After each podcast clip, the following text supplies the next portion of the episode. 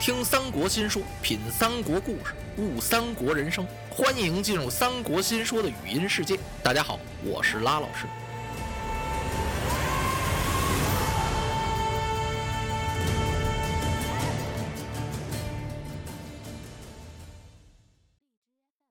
云长请令取长沙，他只带着五百军校就奔长沙来了。这长沙太守韩玄呢，这两天呀就一直犯嘀咕。他是坐卧不宁，茶饭懒下呀？怎么了？急的。他听说刘备和诸葛亮相继取了零陵、武陵和贵阳。韩玄心想啊，他们能放过我这长沙吗？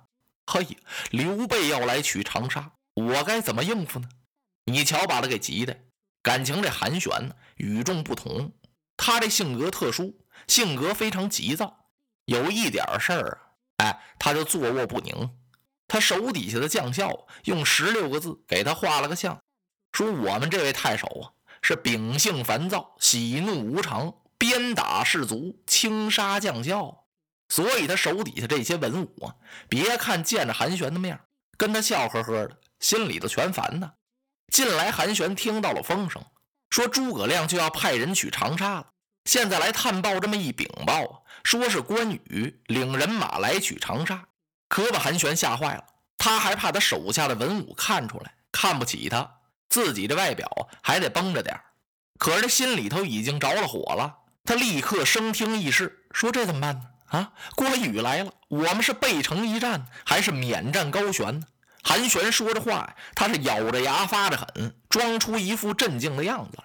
跟他时间长的那些将校啊，已经看出来了，哎，我们太守啊，鼻子尖都出汗了。韩玄轻轻弹奏一声，他不错眼珠的就在那武将中盯住了一个人。他眼睛盯着谁？老将黄忠。黄忠老将没着急上前请令，他先得听一听，看一看。黄忠心里头是非常有底，不管谁来想取长沙是势比登天，所以老头站在那儿挺稳当。现在一看，韩玄太守用眼睛盯住他了，老黄忠就明白了。那我就讨令吧。黄忠老将用手一撩战袍，从武将中一步抢出来了，插手施礼：“将军不必忧虑，刘备、诸葛胆大妄为，胆敢派兵犯我疆界。慢说来一个小小的关羽、关云长，就是那关张、赵云一起来到长沙城前，我让他们也插翅难逃。”刘备胆敢派兵犯我长沙，来千个我叫他千个死，来万个万个亡，休想逃出我们黄忠的弓箭金刀！嚯，这老头这番话这么一说，整个议事厅中是一片哗然。老头情绪十分高涨，把胸膛这么一挺，请将军下令，我领人马出城取关云长首级。嗯，韩玄高兴的不住点头。老将军呐，有您呢，抵挡关羽，我长沙绝对没有什么忧虑了啊！太好了！说着，韩玄就在桌子上抓起一支令箭来。他刚要传令，这时候有打武将中又闯出一个人来。将军且慢，常言说杀鸡焉用牛刀。黄老将军年近花甲，应该让他老人家多歇息歇息了。不就来个关羽吗？请您把这支令交给我，我把关羽生擒活拿，送到您的帅案前。哎呦，行啊！韩玄心想，我长沙武将中不服关羽的还不少呢。他注目一看，讨令的这是谁呀？他手下的管军校尉杨凌。此人今年二十八岁，是血气方刚。看他那样子呀，天老大地老二，他就老三了。好，好，好，杨凌，你可要多加小心，了也无妨。来。抬枪备马，说着，杨凌带领着两千人马杀出长沙城去了。关云长刚到长沙，还没等扎寨呢，说是长沙城内出了一彪人马。好啊，关羽还以为是老将黄忠杀出来了呢。哎，我在请令的时候，我家军师诸葛亮特别提醒我要小心这黄忠黄汉升。我看看这员老将到底是个何许人。等两阵对完了，关羽睁开凤目，这么一看呢。哦，不是老将黄忠，是个年轻的，胯下花斑豹，手提造鹰枪，马到了关羽的跟前。关云长问他呀：“娃娃，你叫何名？”娃娃呀，啊，人家儿子关平都多大了，可不是这么叫的吗？嚯！杨凌把嘴这么一撇，你好大的口气呀！啊，娃娃，你知道我是谁呀？我乃长沙太守韩玄驾前的管军校尉杨凌。关羽轻轻摇了摇头，没听说过这名儿。嚯！杨凌这气，你好大的气魄呀！鸣枪催马就过来了。这杨凌啊，只在关羽马前走了三个回合，让关云长是一刀。斩杨凌于马下，随后关羽把青龙刀往起这么一举，把长沙的人马杀得大败。关云长是在长沙城前扎寨，这寨还没等扎下来呢，就听长沙城中炮响，炮鼓震天，由得城里杀出一队人马来。人马来到城前，哗，一字排开，多少人呢？五百。因为人家已经知道了，人家长沙城的老黄忠先打听清楚了，关云长来取长沙，带多少人马呀？探报告诉，只有五百削刀手。嗯，老将黄忠今儿个多一个都没带，正好是五百人，是五百飞虎军。嚯，一个个是虎子后头，虎皮披肩，大红中衣，虎皮靴，有个个背弓挎剑，左手是藤牌，右手是短刀，好威风。迎面一杆杏黄色的大道旗，掐金边，走金线，红飞火焰，上书几个大字：长沙老将黄。在道旗下面有一匹黄骠马，在马鞍桥上端坐着一员老将，跳下马来，身高在八尺开外。老将生的是马蜂腰、扇子面的身子骨，细腰扎背。这老头这张脸是一张娃娃脸，红扑扑、粉乌乌的。老头两鬓已经斑白了，可是那团精神，二十多岁的小伙子也比不了。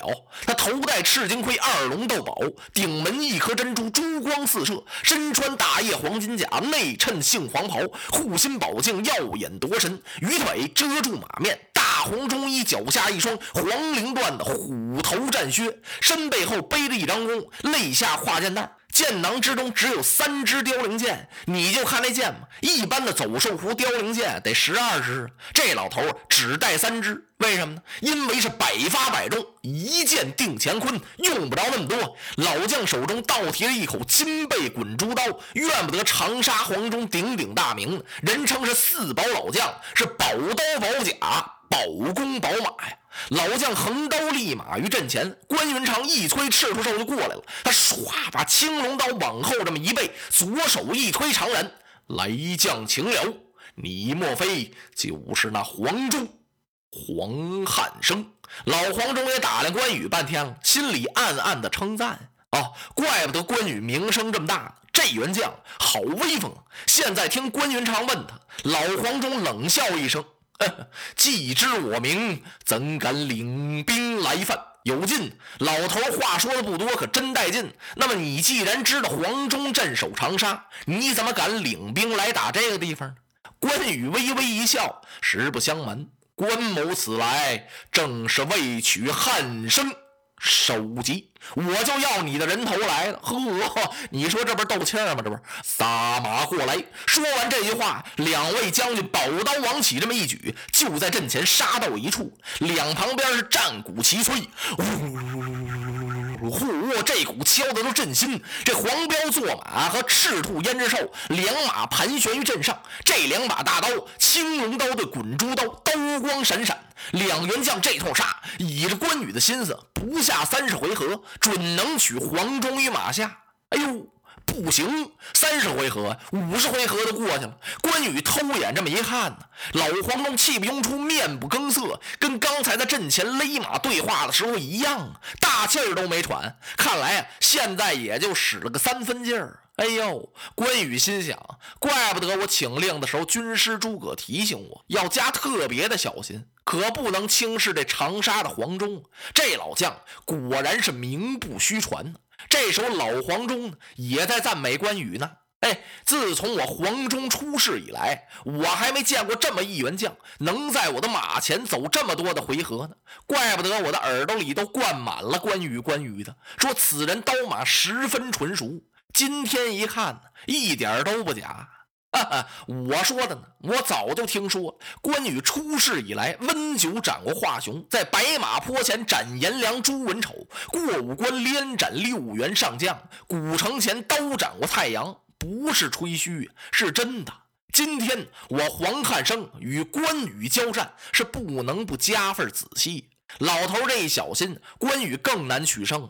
两个人在战场上足足打了有一百回合，光两边的战鼓啊，敲碎了八面，都逮破了八个了，这儿就没分出胜负来。在长沙城头上，有人观阵，谁呀？太守韩玄。韩玄搬了把椅子，带着些人呢，他坐在这城楼这儿，高高缩缩、凉凉快快的，在这看热闹。哎，开始的时候啊，他还挺稳当。等关羽和黄忠这通杀，杀了个难解难分，简直杀的是天昏地暗，鬼神皆惊。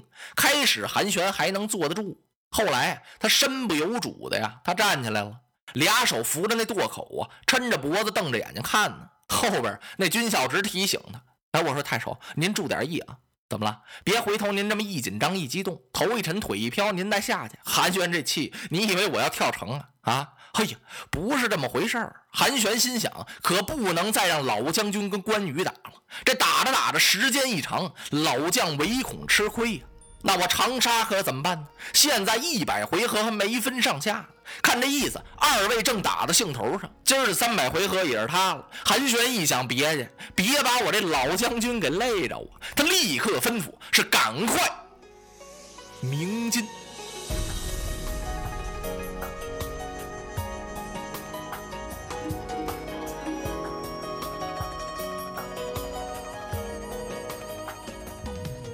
如果您喜欢我的声音，想听到更多更好的三国故事，请关注微信公众号“三国新说”，我们不见不散。